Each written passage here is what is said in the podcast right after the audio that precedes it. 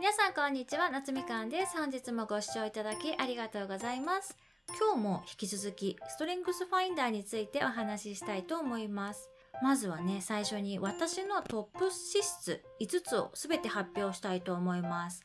純不動なんですけれどもまず着想最上思考戦略性内政収集心の5つです。着想と収集心については昨日もお話ししたので最上思考戦略性内政について少しお話しますね。まず最上思考は日本人にはねずば抜けて多い資質でして何事に対してもよりよくよりよくとね常に上を目指して向上させるっていう資質です。テストを受けた日本人のうち3人に1人はこの最上志向がトップ5に入ってくるそうです。今日より明日の方が絶対に良くなっていなければならないみたいな向上心の強さで自分で勝手に設定した高すぎるハードルを超えられなくて泣くみたいなね変わった人たちです。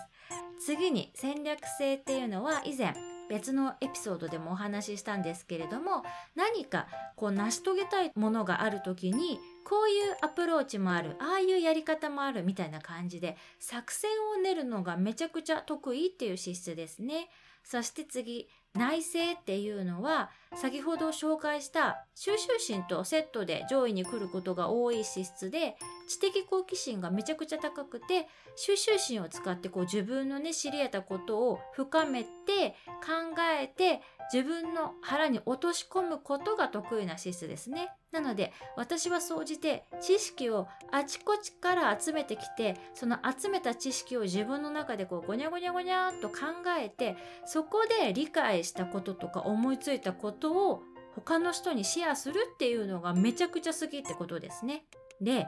この内政っていう資質がトップに来る人はとにかく自分一人で考えることが好きなので例えばねもしネガティブなことが起こると考えてもねどうしようもないことをくよくよ考えがちっていう癖がありますね。私はしかも戦略性も上位に来るのであの時こういう風にしておけばよかったのかなとかあそこであれをもうちょっとこうすればよくなったかなとかそのことがねもう終わった後なのにもかかわらずひたすら考えまくっちゃうっていう傾向があるのでそれは自分はもうこういう傾向があるっていうことを自覚しながらほどほどにね切り上げようっていう風に意識しています。ストレングスファインダーって強みだけじゃなくて自分のやりがちな癖とか陥りがちな沼とかをね知ることもできるのでその自分がね沼にはまった時に私だったらあ今私内政が爆発している。もう考えるのやめよう。コロッケでも買って帰ろう。みたいな感じで意識的に気分転換をしようとしていますね。そういう風にすることであんまりくよくよしなくなりました。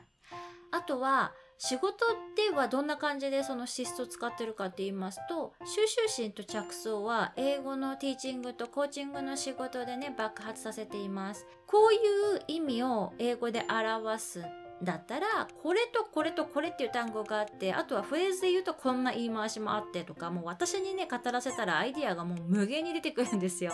先日も英語の相づちについてね解説してたんですけれどももう後から後からどんどん相づちのそのバリエーションが出てきちゃうから生徒さんもね逆にドン引きしてましたね。いやそんなにたくさん一度に覚えられないよっていうねなのでこういう自分が息をするのと同じレベルでできることを活用して仕事をすると私も楽しくお仕事できるし生徒さんたちにも喜んでいただけるっていうねまさにウィンウィンな関係が築けているなと感じます。ですので、ぜひね、ストレングスファインダー気になった方は一度テストを受けてみることをお勧めします。そして、テストの結果で分かった資質のね、トップ5、ぜひ私にもシェアしていただけると嬉しいです。もし、着想が上位に資質にある方いらっしゃいましたら、一緒に着りまくる会とかね、開催したいですよね。